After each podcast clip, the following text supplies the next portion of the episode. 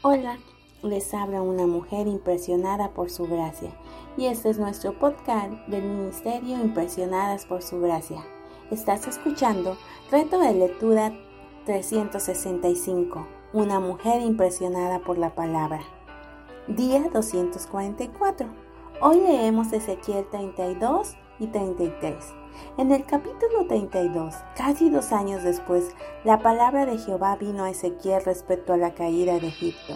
De nuevo, se compara a Egipto con un dragón que en el original hebreo se dice tanín, que significa serpiente o monstruo marino.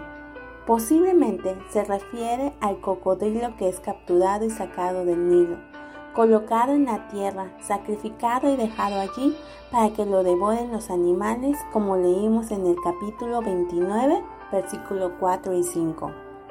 Leemos en los versículos 5 y 6 sobre la cantidad de sangre derramada a causa de la caída de Egipto, suficiente para llenar montes, valles y arroyos, a lo que nos indica que la muerte no alcanzaría a un solo hombre, por ejemplo al faraón, sino a todo Egipto.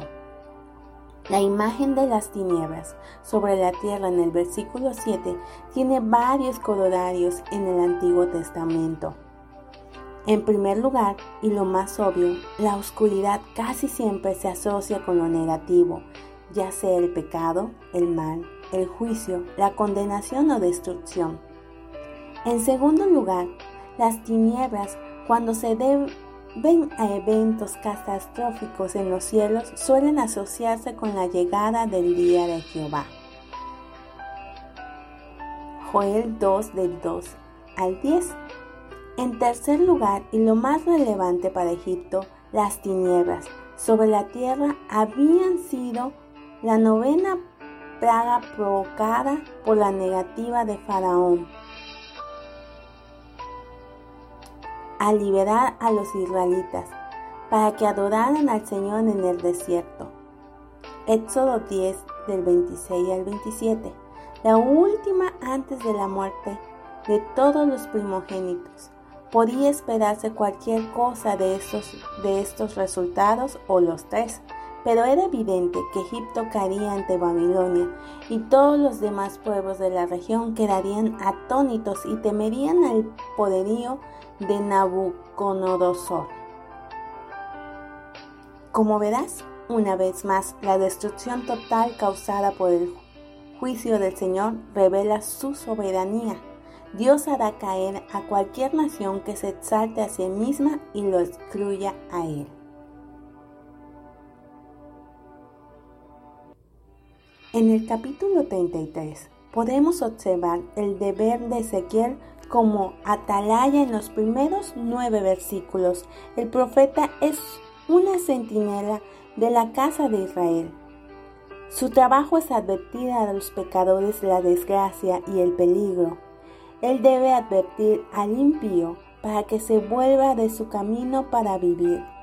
Si un alma perece por su negligencia, ante el deber es su propia culpa. Los que se desesperan de hallar misericordia en Dios tienen respuesta una declaración solemne de la prontitud de Dios para mostrar misericordia. Estaba decidida la ruina de la ciudad y del Estado, pero eso no se relacionaba con el estado final de las personas. Dios dice al justo que ciertamente vivirá en el versículo 13. Pero muchos que hicieron profesión de fe fueron destruidos por la confianza orgullosa en sí mismos. El hombre que confía en su propia justicia y presume de su propia suficiencia es llevado a cometer iniquidad como podemos leer en el versículo 18. En cambio, si los que han llevado una vida impía se arrepienten y abandonan sus malos caminos, serán salvados. Muchos cambios sorprendentes y benditos han sido obrados por el poder de la gracia divina. cuando se establece una separación entre el hombre y el pecado. No habrá más separación entre él y Dios.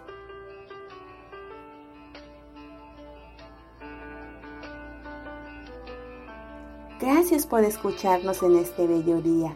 Nuestra oración es que Cristo vive en tu corazón por la fe y que el amor sea la raíz y el fundamento de tu vida y que así puedas comprender cuán ancho, largo, alto y profundo es el amor de Cristo.